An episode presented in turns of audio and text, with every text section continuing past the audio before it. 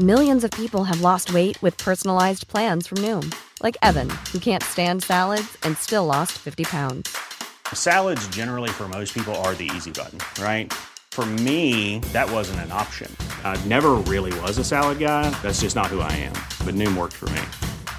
Get your personalized plan today at Noom.com. Real Noom user compensated to provide their story. In four weeks, the typical Noom user can expect to lose one to two pounds per week. Individual results may vary.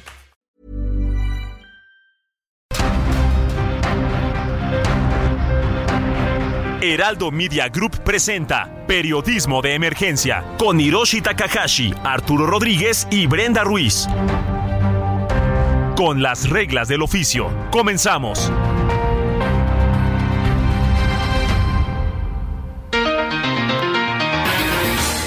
Muy buenos días, sean bienvenidos a Periodismo de Emergencia. Son las 10 de la mañana con 4 minutos tiempo del centro de México. Estamos transmitiendo desde las instalaciones del Heraldo Media Group como todos los fines de semana en vivo para platicarle de algunas de las noticias, algunos de los asuntos que pues tomaron prácticamente por asalto las redacciones de esta Ciudad de México del país y comenzaron a generar un seguimiento informativo importante. Saludo a la distancia a Arturo Rodríguez. Arturo, buenos días. Arturo creo que tiene problemas de conexión en este momento, pero en algunos minutos estará ya conectado con nosotros. Arturo, ¿ya andas por ahí? Sí, sí, sí, muy buenos días, Hirochi, muy buenos días al auditorio. Qué gusto saludarte, Arturo. Pues lo que platicamos, como cada fin de semana, muchísimos asuntos que se han convertido prácticamente en la agenda de los medios, en los medios en los que trabajamos y representamos. En este caso, esta semana, Arturo, pues hemos estado platicando en eh, los últimos días del juicio contra el exsecretario de Seguridad Pública de México, Genaro García Luna. Llegó prácticamente a su fin ya entró en la recta final, empezaron las deliberaciones del jurado para decidir si ayudó o no al cártel de Sinaloa a traficar toneladas de droga hacia Estados Unidos. Esto es lo que podrá definir su situación jurídica.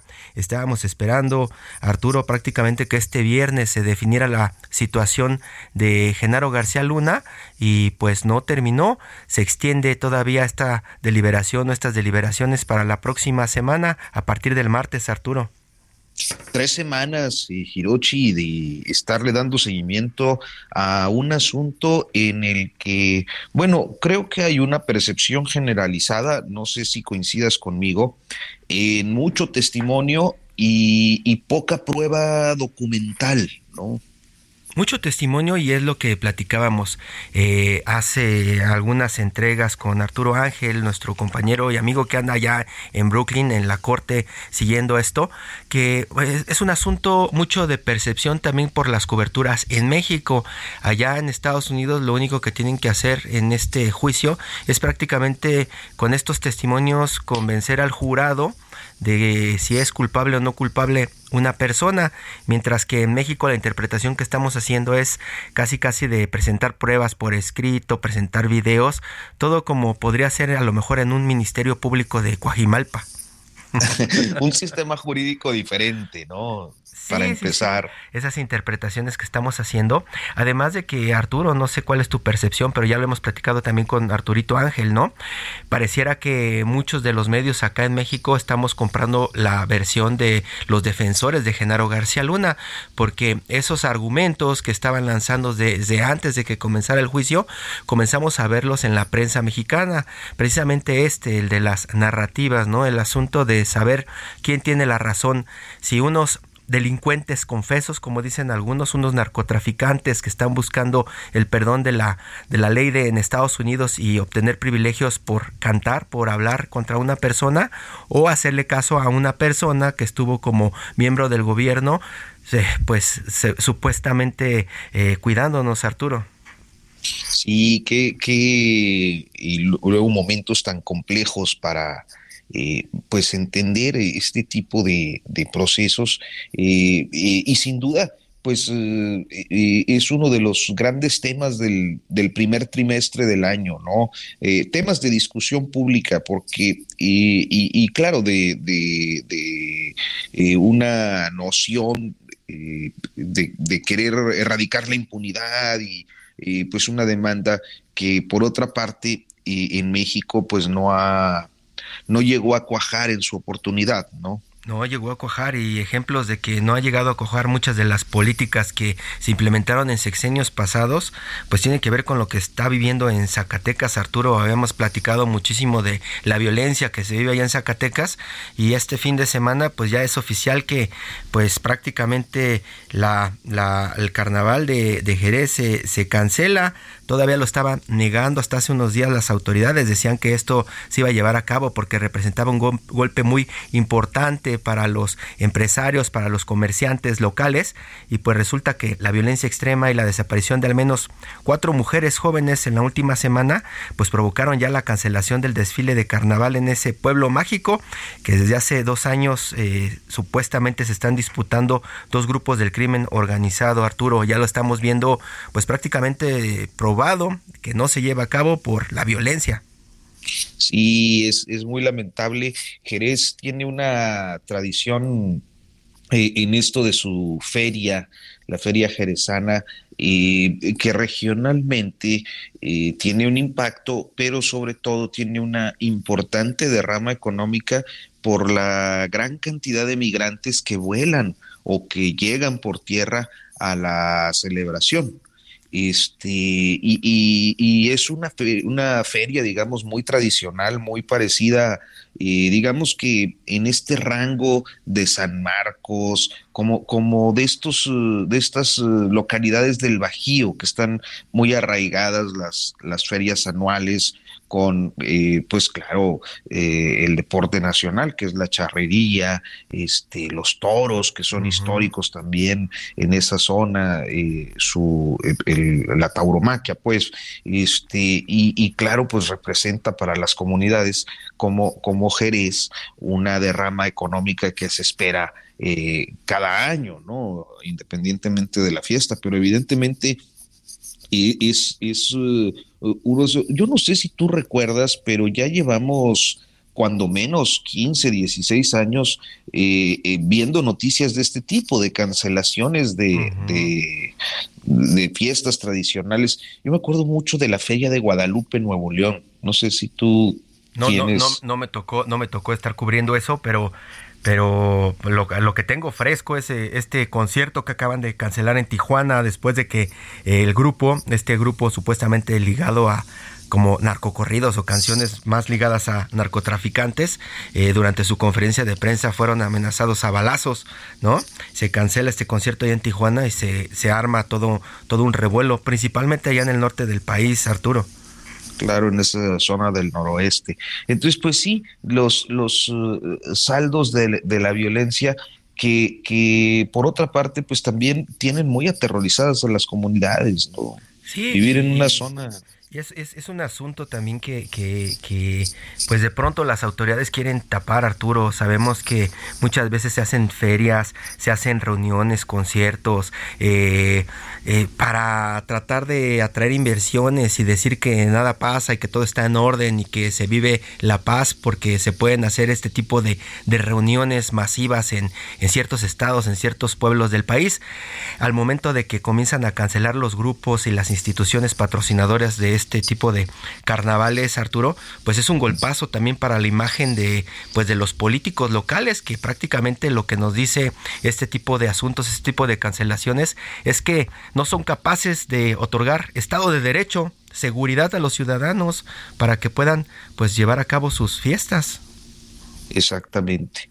Es, es eh, pues sí, lamentabilísimo, ¿no?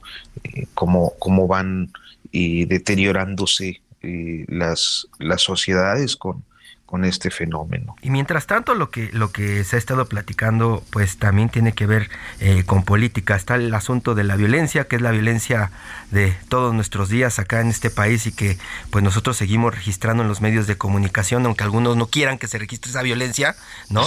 Quieren que nos autocensuremos, como si esto no sucediera en nuestro país.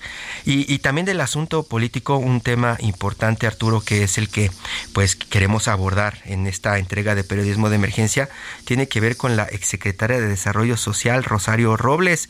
Ella comparecerá este 24 de febrero en el Centro de Justicia Penal Federal del Reclusorio Norte. Una audiencia, Arturo, en la que se definirá si se cancela o no su proceso por el caso de la estafa maestra que la mantuvo en prisión y también pues eh, declarando ella y sus abogados muchísimo tiempo alrededor de lo que podían aportar al gobierno después de esta investigación. Está en la línea Arturo Manu Ureste, ya un invitado recurrente a este espacio de periodismo de emergencia. Él es periodista de investigación animal político y coautor del libro La estafa maestra, la historia del desfalco. Manu, buenos días, hola. ¿Qué tal? Muy buenos días. Un gusto estar aquí con ustedes y con el auditorio. Arturo. Muy buenos días, Manu. Este, pues qué interesante poder platicar contigo en un contexto una vez más polémico por el desenlace judicial que pudiera tener el caso de Rosario Robles. ¿Qué es lo que has visto? ¿Qué es lo que has investigado? ¿Qué has reporteado al respecto, Manu? Bueno, pues como dices, este el próximo viernes va a haber una audiencia importante en el caso de, de Rosario Robles.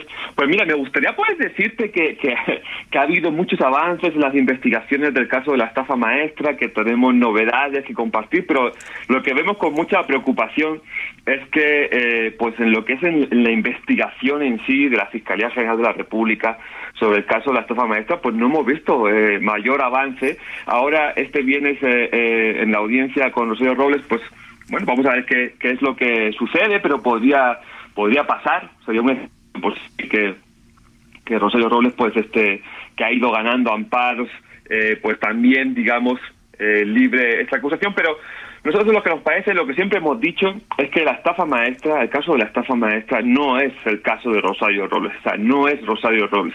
Incluso en el libro que comentaban, eh, la estafa maestra, la historia de Falco, nosotros exponemos, documentamos que el, encarcelamiento eh, que, al que se sometió a Rosario Robles se llevó a cabo de una manera francamente burda y, con, y con unos argumentos que nos parecieron cuanto menos, por así decirlo, muy, muy forzados con esto de la licencia falsa de conducir, etcétera, ya este, se ha dicho muchas veces, ¿no? Pero creemos que ahí en el libro se expone claramente y en la investigación que publicamos a nivel político de mexicanos contra la corrupción, creemos que hay muchísimos elementos sino para decir eh, Rosario Robles este, desvió, se llevó o lo que sea, eh, eso tendría que probarlo la fiscalía, pero sí creemos que hay muchos elementos para probar que la, en la dependencia de Rosario Robles en Ceresorio y Celatu hubieron desvíos millonarios, y no solamente la dependencia de Rosario Robles, en hasta 11 dependencias documentamos Edesol, Banobras, Pemex, ahora que también está el caso de Emilio Zoya muy vigente, y sin embargo a Lozoya por el tema de la estufa maestra no le han imputado absolutamente nada. Eh, creemos que si, si se llevó a Rosario Robles ante la justicia, al menos hasta el momento, por este su presunta participación en la, la, estafa maestra, ¿por qué no se ha llamado a los 11 restantes secretarios de Estado? Eso eh, pasó en 2017, estamos en 2023, estamos ya rumbo al final de un sexenio y vemos que eso no va a suceder. Y eso es lo que más nos preocupa eh, al margen de lo que pueda pasar este viernes en la, en la próxima audiencia de Rosario Robles. Es que se habla, eh, Manu, estamos platicando con Manu Ureste, periodista, coautor de La estafa maestra, la historia del desfalco. Se hablaba en algún momento de que Rosario Robles es más una presa política que una presa que tenga que ver con pues todos estos desfalcos. Mira, pues por la forma en la que la encarcelaron, yo entiendo que, que su defensa, ella misma, ¿no? Se considerara o se considere, porque está vinculada al proceso, eh, se considera una, una, presa política que pasó años en la, en la cárcel, eh, con, como decía, con unos argumentos de la fiscalía francamente burdos. Eh, no era el delito por el que le, imputaban de ejercicio indebido de servicio público, no ameritaba prisión preventiva, se sacaron de la manga ahí una serie de argumentos para meterla a la cárcel, pero por otro lado, insisto, o sea, los elementos ahí están. O sea, en el libro, en la investigación, hay elementos de sobra para probar que de las dependencias que ella dirigía salieron miles de millones de pesos a empresas fantasmas. O sea, miles de millones que deberían haberse ido a la Cruzada Nacional contra el Hambre para beneficiar a los más pobres de este país. Se fueron empresas fantasmas, está probado. La auditoría propia superior de la Federación también probó en su día este, esos desvíos y sin embargo se le acusa de algo francamente eh, pues menor y se le mete en la casa además con argumentos eh, muy burdos. Pero eso no quita que los desvíos se produjeron. Ahora no digamos que, ah, yo es que soy una empresa política, soy una víctima, pero los millones se desviaron. Por otra parte, yo me pregunto, ¿qué pasa con Emilio Cebadúa, el que era oficial mayor y mano derecha de Rosario Robles, personas de super confianza que estuvo en Cedesol con ella y donde confianza era que lo llevó a Sedatu. Y todo el mundo dice que, Emilio Sabadura, que pero está amparado el señor también desde 2017 y no sabemos absolutamente, más allá de que dio una declaración a la fiscalía como este testigo colaborador o protegido, quién sabe no sabemos más nada. Eh, eh, nadie está dando respuestas. Esto es lo verdaderamente grave. Es lo que te iba a decir. ¿Qué es lo que, pasa? ¿Qué es lo que pasa este viernes? Porque ya recordamos que en algún momento Rosario Robles estaba muy confiada de, de ser inocente y se presentó a comparecer y se quedó encerrada. Este viernes tiene que presentarse a comparecer. ¿Y qué es lo que se define? ¿Puede quedarse encerrada o de qué la pueden perdonar? No, pues, pues se puede caer la acusación, ¿no? De, esta acusación que le imputan de ejercicio indebido del servicio público. Eh, si el juez ve que no hay los elementos suficientes después de toda la maraña de amparos y estos años que estuvo en la cárcel, si finalmente ve que, que la fiscalía o se desiste o ve que no hay suficiente eh, materia, pues la pueden dejar perfectamente, totalmente fuera del proceso, o sea, ya en libertad. O por el contrario, no sé, podemos pasar a otra otra fase donde quizá la, fiscalía le, le, impute nuevos delitos, o sea, es un poco una incógnita lo que puede suceder, pero un escenario posible es que es que se quede ya totalmente eh, fuera de este de, este proceso, ¿no? Tampoco significaría que ya estaría totalmente, digamos, exonerada porque por ahí puede, la, insisto, la fiscalía podría sacar otras acusaciones, pero a día de hoy no sabemos que haya más. Entonces, va a ser muy interesante lo que pase este viernes porque este gobierno, esta administración durante estos años ha insistido en presentar el caso de Rosario Robles como miren, como si se hace justicia en, un caso emblemático de corrupción como la estafa maestra. Bueno, pues lo que estamos viendo es que la señora ya está libre porque además fue encarcelada de manera indebida, hay que subrayarlo, hay que decirlo, hay que reconocerlo, pero por otra parte nos preocupa mucho de que la estafa maestra a día de hoy, cuatro o cinco años ya después de la investigación, pues es un caso que continúa en la impunidad y que me parece que va a continuar, y eso me parece sumamente doloroso para el país y grave. Arturo Rodríguez. Oye, Manu, ¿y dónde, dónde percibes, digamos, que esta impunidad eh, pues ha encontrado su apoyo? Porque es evidente que, bueno, ya lo decías tú, está reporteado, la Auditoría Superior de la Federación encontró las irregularidades, este, y yo me plantearía qué tantos mandos medios o mandos superiores cercanos a Rosario Robles eh, o, a Emilio Cebadúa eh, han sido detenidos o están bajo, bajo proceso. ¿Qué, ¿Qué, es lo que sabemos? Porque eh, implicó toda una estructura de, personas operando esto. Mira, acabas de dar, Arturo, la clave. involucró una estructura. Nos parece sumamente difícil, por no decir imposible, que un caso de la magnitud de la estafa maestra, nada para recordar muy rápido, es un sistema de desvío de recursos públicos en el que participaron eh, 11 dependencias de gobierno, o sea, 11 secretarías de gobierno diferentes, con 8 universidades públicas que hicieron de intermediarios para los desvíos, y más de 180 empresas que se probaron que eran empresas irregulares o empresas fantasmas. Eso fue lo que probamos nosotros en Animal Político. Digamos, ese fue el paso extra que le dimos a la auditoría. Nos parece sumamente difícil que un sistema de corrupción de tal grado, de tal magnitud, que requirió de tanta gente, eh, nos quieran convencer de que eh, esto se llevó a cabo sin que las grandes cabezas pensantes del sexenio de Peña Nieto tuvieran idea. O sea, que esto lo hicieran nada más hay personas de eh, medio rango bajo, eh, con un perfil administrativo, que son los que están hoy, básicamente algunos de ellos dando cuentas ante la ante la fiscalía o ante la justicia son los que están involucrados o imputados. Pero nos parece sumamente difícil de, creer no de que un, sistema tan perfectamente engranado eh, pues se llevará a cabo con personas de bajo rango que no tienen ni poder ni decisión política, ¿no? Entonces, este, hoy día lo único que tenemos es, y es uno de los capítulos del libro de la estafa maestra, la historia de Falco, los chivos expiatorios, hoy día hay mucha gente eh, vinculada al proceso, gente en la cárcel que denuncian un modus operandi en todos los casos similar, que es que le falsificaron firmas, en algunos casos incluso probado con peritajes, que les falsificaron firmas en convenios y que a pesar de que está probado que se les falsificaron, aún así la Fiscalía los está imputando, los está vinculando al proceso de la justicia y hay algunos que están en prisión preventiva. Sin embargo, estos 11 secretarios de Estado que mencionábamos no sabemos absolutamente, o sea, ni siquiera yo no estoy diciendo que ellos hayan sido los que se robaron el dinero, yo lo que lo que les estamos diciendo es, oigan, por lo menos llámenlos a que den una explicación qué fue lo que sucedió en, su, en sus dependencias de gobierno, en las que se perdieron miles de millones de pesos en empresas fantasma. ¿Cómo, cómo, se perdieron? ¿Quiénes fueron los responsables? ¿Quiénes eran los que estaban al, frente de esas dependencias? No se les está llamando solamente a Rosario Robles y de aquella manera que ya hemos comentado. Entonces, nos eso es lo que nos parece, ahí, ahí está la impunidad, ¿no? O sea, al final no, no nadie nos va...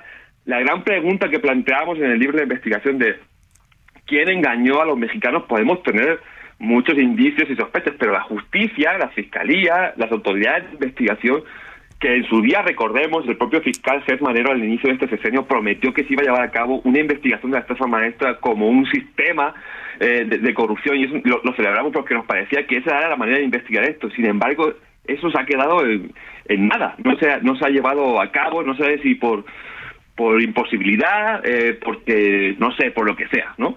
Por lo que sea, por lo que sea, Manu, Manu Ureste, periodista de investigación de animal político y coautor del libro La estafa maestra, la historia desde el Falco, como sea, pues nos siguen engañando. Muchísimas gracias, Manu.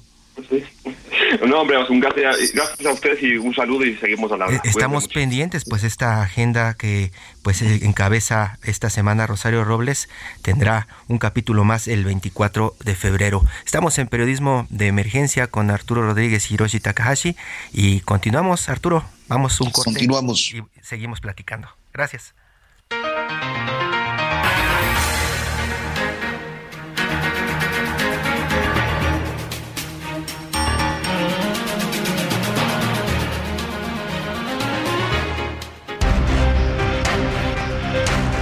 Un momento continuamos en Periodismo de Emergencia por el Heraldo Radio.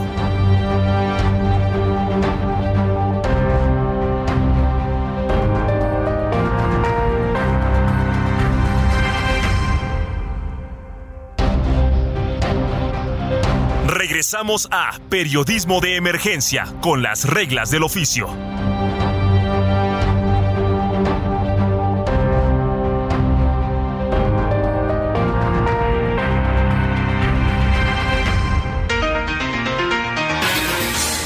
Desde la mañana con 30 minutos tiempo del centro de México. Estamos transmitiendo en vivo desde las instalaciones de El Heraldo Media Group acá en la capital del país. Ya estábamos platicándole de este asunto que sigue dominando en las redacciones. Tiene que ver con la estafa maestra y Rosario Robles este viernes 24 pues será una audiencia más en este caso para saber qué es la qué es lo que sigue con la suerte de Rosario Robles, la exsecretaria de Desarrollo Social y una pues política muy cercana a la cuarta transformación hasta antes de que se fuera a trabajar con Enrique Peña Nieto.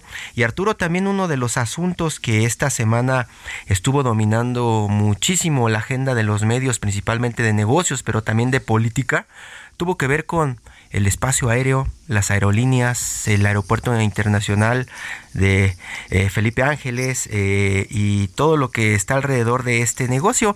Incluso Arturo, te cuento, eh, viste que el jueves el presidente con altos funcionarios fueron a inaugurar una nueva vía que supuestamente se tenía que inaugurar hace un año, este camino a Tonanitla, esta principal vía de acceso al aeropuerto internacional Felipe Ángeles. ¿Te acuerdas el jueves? ¿Viste todo el despliegue de información?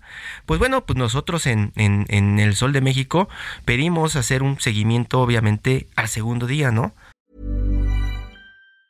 Hey, it's Ryan Reynolds and I'm here with Keith, co-star of my upcoming film If, only in theaters May 17th. Do you want to tell people the big news? All right, I'll do it. Sign up now and you'll get unlimited for $15 a month in six months of Paramount Plus Essential Plan on us. Mintmobile.com slash switch. Upfront payment of $45 equivalent to $15 per month. Unlimited over 40 gigabytes per month. Face lower speeds. Videos at 480p. Active Mint customers by 531.24 get six months of Paramount Plus Essential Plan. Auto renews after six months. Offer ends May 31st, 2024. Separate Paramount Plus registration required. Terms and conditions apply if rated PG. Saber cuál era la experiencia de los usuarios de esta vía para llegar al aeropuerto internacional eh, Felipe Ángeles, saber, ya sabes, este, cuánto hace realmente, ¿no? Eh, cómo, está desplega, cómo están desplegadas las señales, la comodidad, conocer los testimonios de la gente que pues realmente va a utilizar o, o piensa utilizar esta, esta nueva vía que se está estrenando. ¿Y qué crees, Arturo? Mandamos al equipo, fueron reporteros, fueron camarógrafos, fueron eh, gente de infografía y estaba cerrado este nuevo camino que inauguraron el jueves. Decían con una especie de grúa a medio paso y de estos de estos como tambos color naranja que ponen en las carreteras y en las y en las avenidas que estaba cerrada por trabajos de limpieza. Había gente parada tratando de entrar preguntándose eso. Pues oigan, el presidente dijo que ya estaba abierta, ¿qué onda? ¿Qué? ¿No nos van a dejar pasar? Y pues no, del centro de la Ciudad de México les tomó más de 90 minutos, más de hora y media, tratar de encontrar un camino para el acceso a este aeropuerto internacional Felipe Ángeles, pues el acceso principal que supuestamente abrió el presidente el jueves estaba cerrado. Imagínate Arturo, esta, esta cosa que, que vivimos, pues es raro y, se mezcla con todo lo que está pasando en la industria, en la industria eh, eh, en México. Otro de los asuntos que también por ahí adelantamos esta semana tiene que ver con Aeromar y su inminente quiebra que estamos cantando ya desde hace algunas semanas. Por eso, para platicar más de esto, Arturo, Está en la línea Juan Luis Ramos, reportero de finanzas del Sol de México, quien desde hace años ha estado siguiendo este sector. Yo recuerdo que hemos trabajado desde la quiebra de Mexicana, hemos estado al pendiente de todo lo que sucede alrededor de los aviones y las líneas aéreas mexicanas y los empresarios mexicanos metidos en este negocio. Juan Luis, hola, buenos días. Hola Hiroshi, ¿qué tal? Buenos días, gusto en saludarte a dos, auditorio. Dos asuntos importantes esta semana, Aeromar y también un asunto que también le, le, interesó mucho en algún momento a Arturo Rodríguez, Interjet y sus dueños, ¿no? La, la detención por ahí, ¿no? De un alto funcionario. Eh, platícanos de Aeromar, ¿qué, ¿qué, es lo que pues impactará o cómo impactará a los que de pronto tenemos que tomar un avión en este país, en el precio, en que no habrá rutas, ¿Importa Aeromar o realmente ya no importaba? Sí, pues realmente sí importaba, como bien dices, es, vaya, eh, es la segunda aerolínea que quiebra en lo que va del sexenio. Y fíjate que estuvimos en el aeropuerto aquel día, en el, miércoles, que fue el cese de, operaciones, eh, que lo anunció oficialmente la aerolínea, y me, llamó la atención que estuve platicando con una señora que tenía un vuelo programado para Colima ese día. Eh, al final varias aerolíneas, entre ellas principalmente Aeroméxico y Volaris, entraron al quite, eh, dijeron que iban a ayudarle a, los usuarios para transportarlos hacia su destino, pero lo que nos platicaba esta señora es que eh, ella tenía años volando a Colima vía Aeromar porque era la única aerolínea que la conectaba directamente a este destino. Eh, y bueno, pues ahora lo que los usuarios vamos a tener que enfrentar es que eh, pues a algunos algunos destinos que no conectan las aerolíneas eh, las mayores aerolíneas pues van a tener que buscar vuelos con ellas vuelos con conexiones que evidentemente les van a salir más caros y hay rutas que evidentemente no están cubiertas no eh, rutas que parecen pequeñas, pero pues que ayudaban a algunas personas que, por ejemplo, ya no se trasladaban en autobús, que se trasladaban a través de esta aerolínea, a través de Aeromar, y pues que ahora o van a tener que buscar una aerolínea más cara, con, con más conexiones, que les implica más tiempo de vuelo, o volver a los autobuses, ¿no? Que, les va a implicar también más tiempo de traslado y mayores riesgos. Esa es una de las implicaciones, decir, que yo veo para los usuarios principalmente. Arturo Rodríguez, Arturo Rodríguez. Sí, perdón, perdón. Este, oye, pues eh, gravísimo. ¿Desde cuándo no? Eh, porque yo percibo que o, supe que ya tiene eh, pues bastantito tiempo sin operar, ¿no? Sí, de hecho, eh, la aerolínea todavía esta semana estaba operando algunos vuelos muy escasos. la semana pasada, el jueves, hubo una requisición por parte de las autoridades judiciales. Tres aviones, ¿no? se le quitaron tres aviones, estaba operando con seis aviones, se le quitó la mitad de su flota y ya solamente operaba tres, eh, con, con vuelos muy específicos. Por ejemplo, había un vuelo de la Ciudad de México a Ixtepec, en Oaxaca, un vuelo que nadie opera más que operaba Aeromar y pues bueno, ya esa ruta va a quedar eh, vacía. Eh, pero sí, ya tiene varios años que, eh, varios meses que la aerolínea ya no eh, daba el servicio que acostumbraba a dar, ha tenido, ha perdido flota, ha perdido también este operaciones debido pues a sus problemas financieros. Eh, llama la atención que el miércoles, justo previo a que Aeromar diera a conocer este comunicado, pues los usuarios llegaban a los módulos ahí en la Terminal 2 del, del aeropuerto capitalino y veían estos, estas hojas de papel pegadas en los módulos que decía que por falta de suministro de combustible eh, dejaban de volar. Esto pues recordó de inmediato lo que pasó en en diciembre de 2020 con Interjet, también por falta de pago de combustible, la aerolínea pues dejó de volar y ya vamos este pues, para los tres años que que perdimos a esta aerolínea, una aerolínea también que era muy importante en México. Y lo mismo sucedió con con Aeromar, estos problemas financieros pues le quitaron las alas.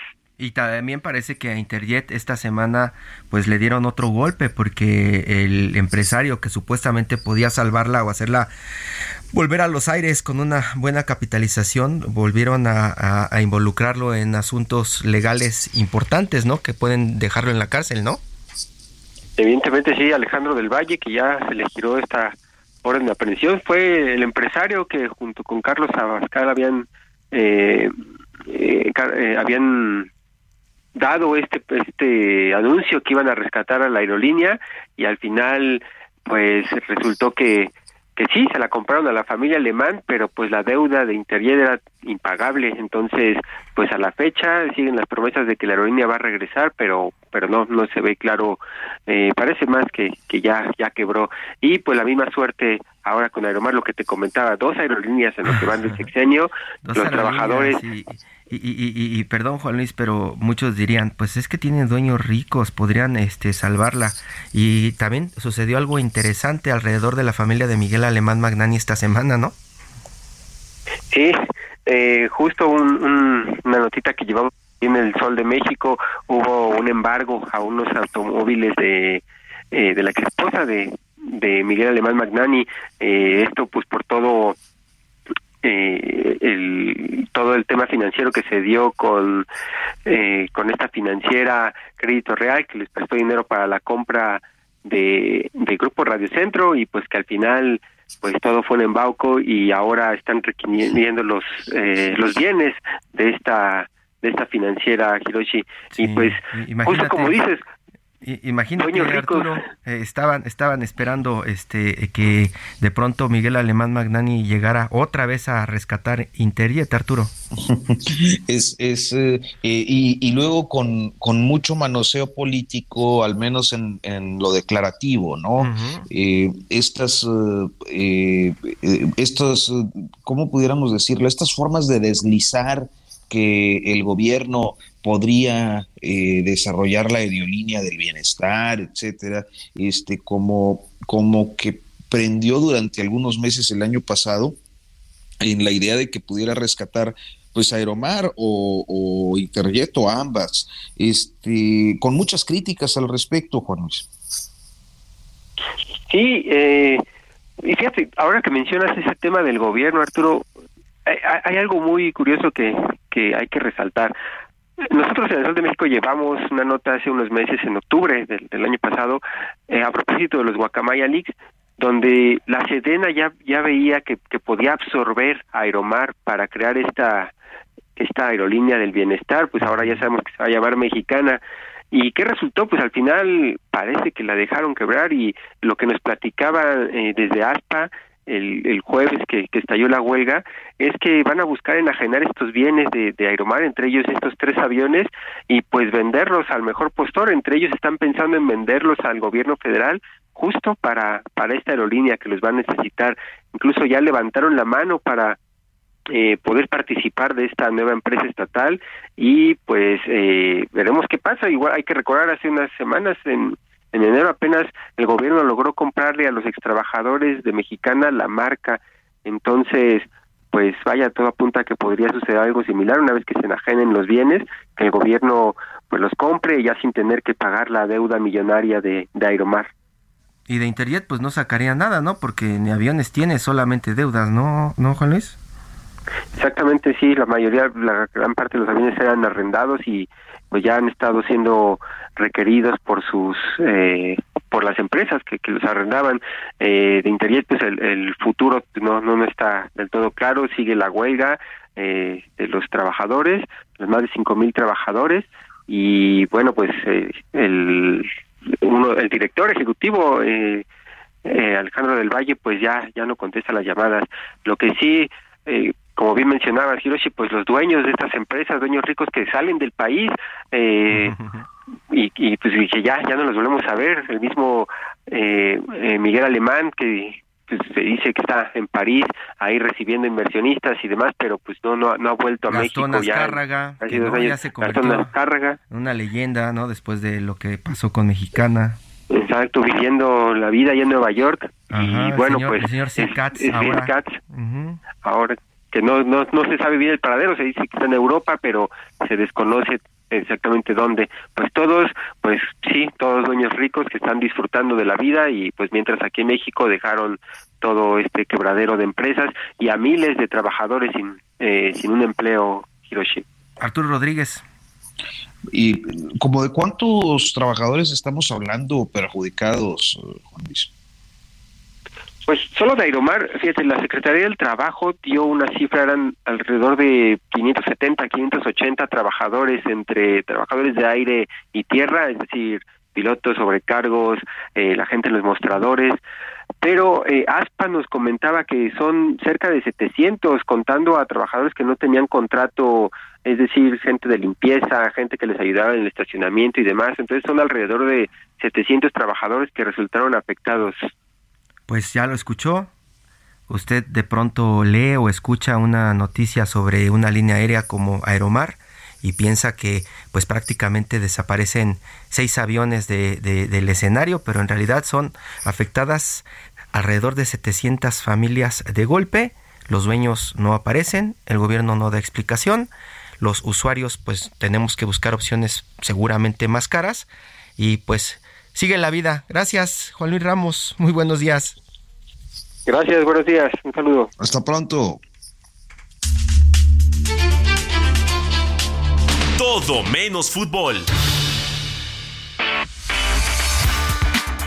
Arturo Rodríguez, sabemos que esta noticia a ti te duele. Desde hace cuatro años el Palacio de Bellas Artes no programa un solo concierto de jazz.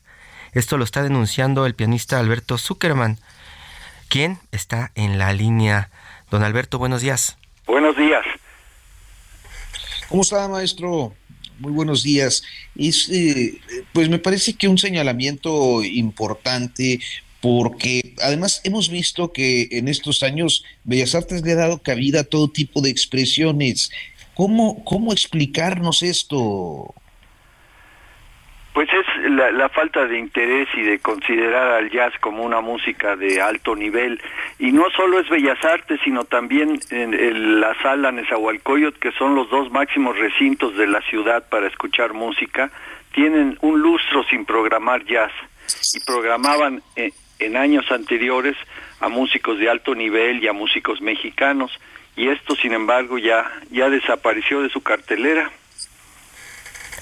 Maestro, perdón, perdóname Arturo, yo quisiera saber en este contexto de qué viven los jazzistas mexicanos si se cierran las puertas así. Hijo de- en parte de sueños, de abnegación, porque son pocos los espacios, eh, los clubs donde se ofrece jazz no son muchos y trabajan generalmente solo tres días a la semana, jueves, viernes y sábado.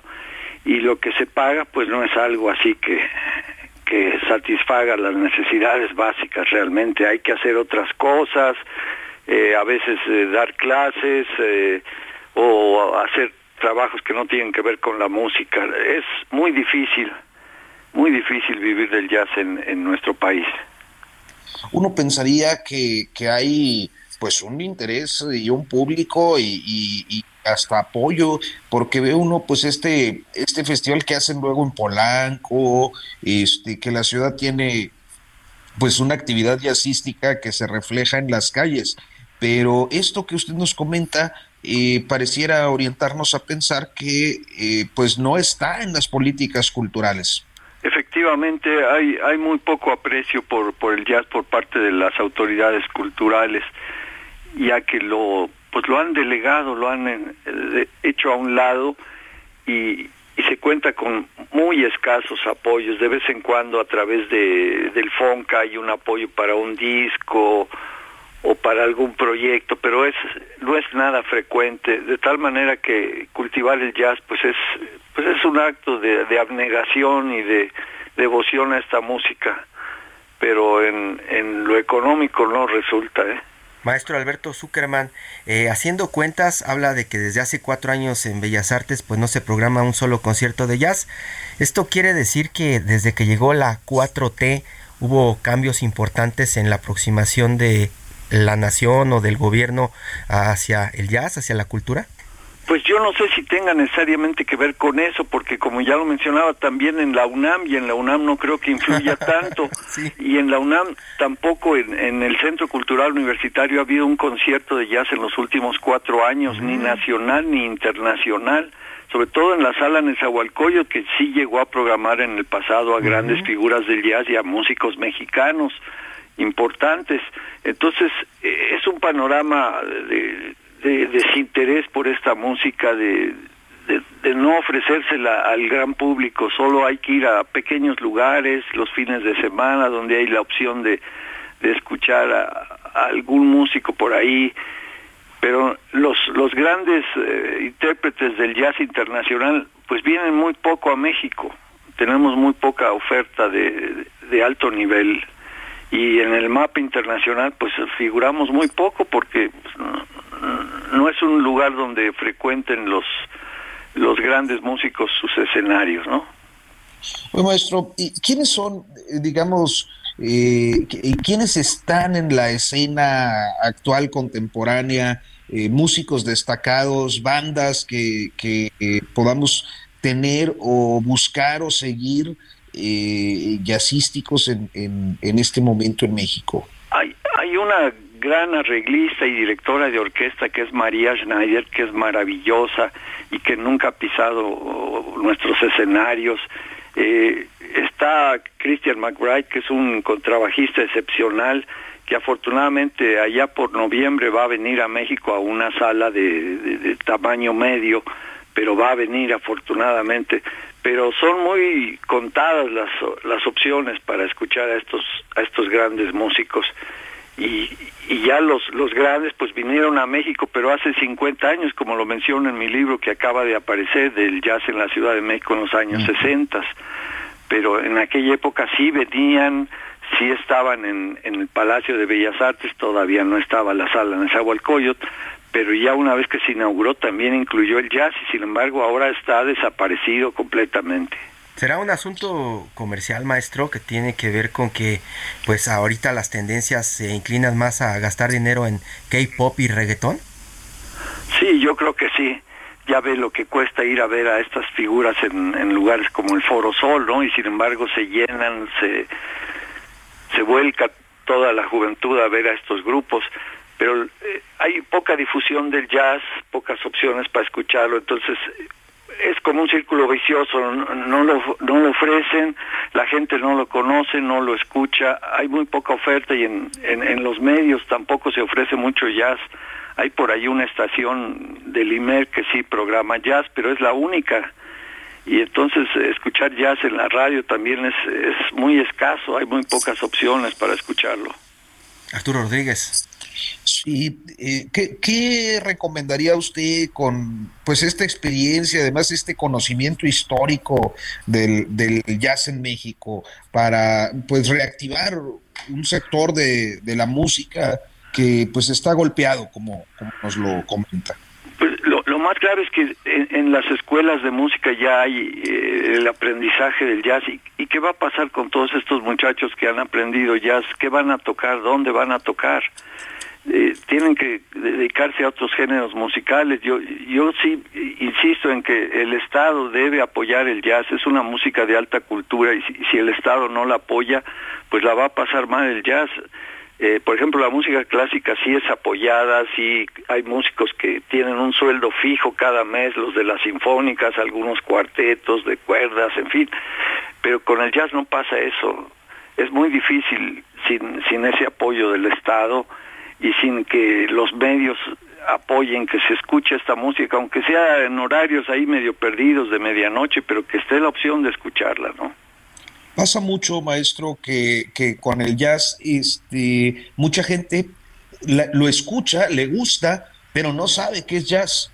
Y, me parece que en otros países, eh, inclusive de América Latina, no, de Estados Unidos, donde es todo un fenómeno este, y una industria histórico, ¿no?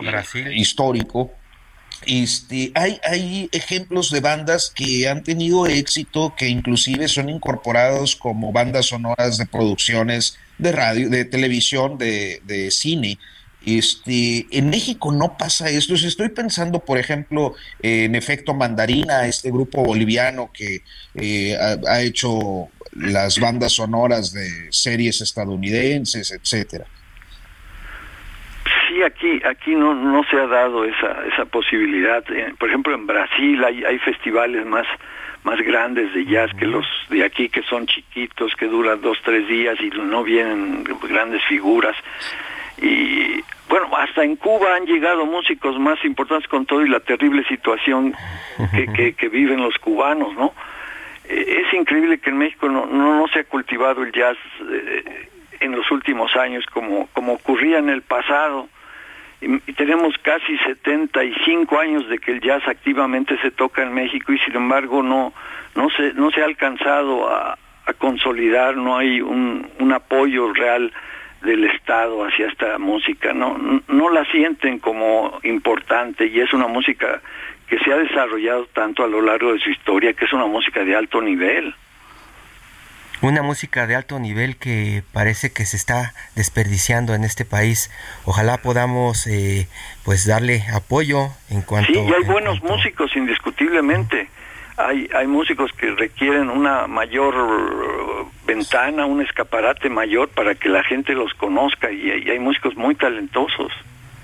Pues maestro, vamos a estar eh, buscándolo eh, frecuentemente para que participe en este espacio y nos vaya dando señales de cómo poder meternos a apreciar mejor el jazz y pues entender un poco que necesitamos apoyarlo, ¿no?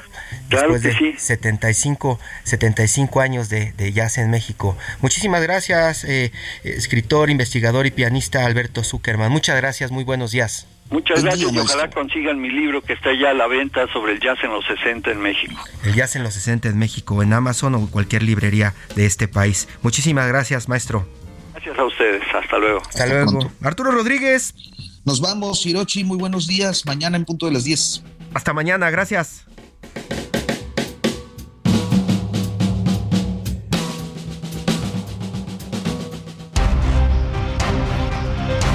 Fue Periodismo de Emergencia, con las reglas del oficio, en el Heraldo Media Group.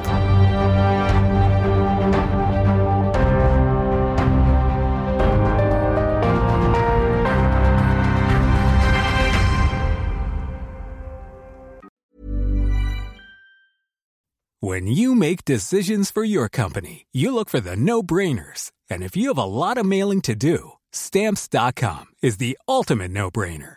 It streamlines your processes to make your business more efficient, which makes you less busy. Mail checks, invoices, legal documents, and everything you need to keep your business running with Stamps.com. Seamlessly connect with every major marketplace and shopping cart. Schedule package pickups and see your cheapest and fastest shipping options from different carriers, with rates up to 89% off USPS and UPS rates. And with the Stamps.com mobile app you can take care of mailing and shipping wherever you are. Make the same no-brainer decision as over 1 million other businesses with stamps.com. Sign up with code program for a 4-week trial plus free postage and a free digital scale. No long-term commitments or contracts. That's stamps.com. Code program.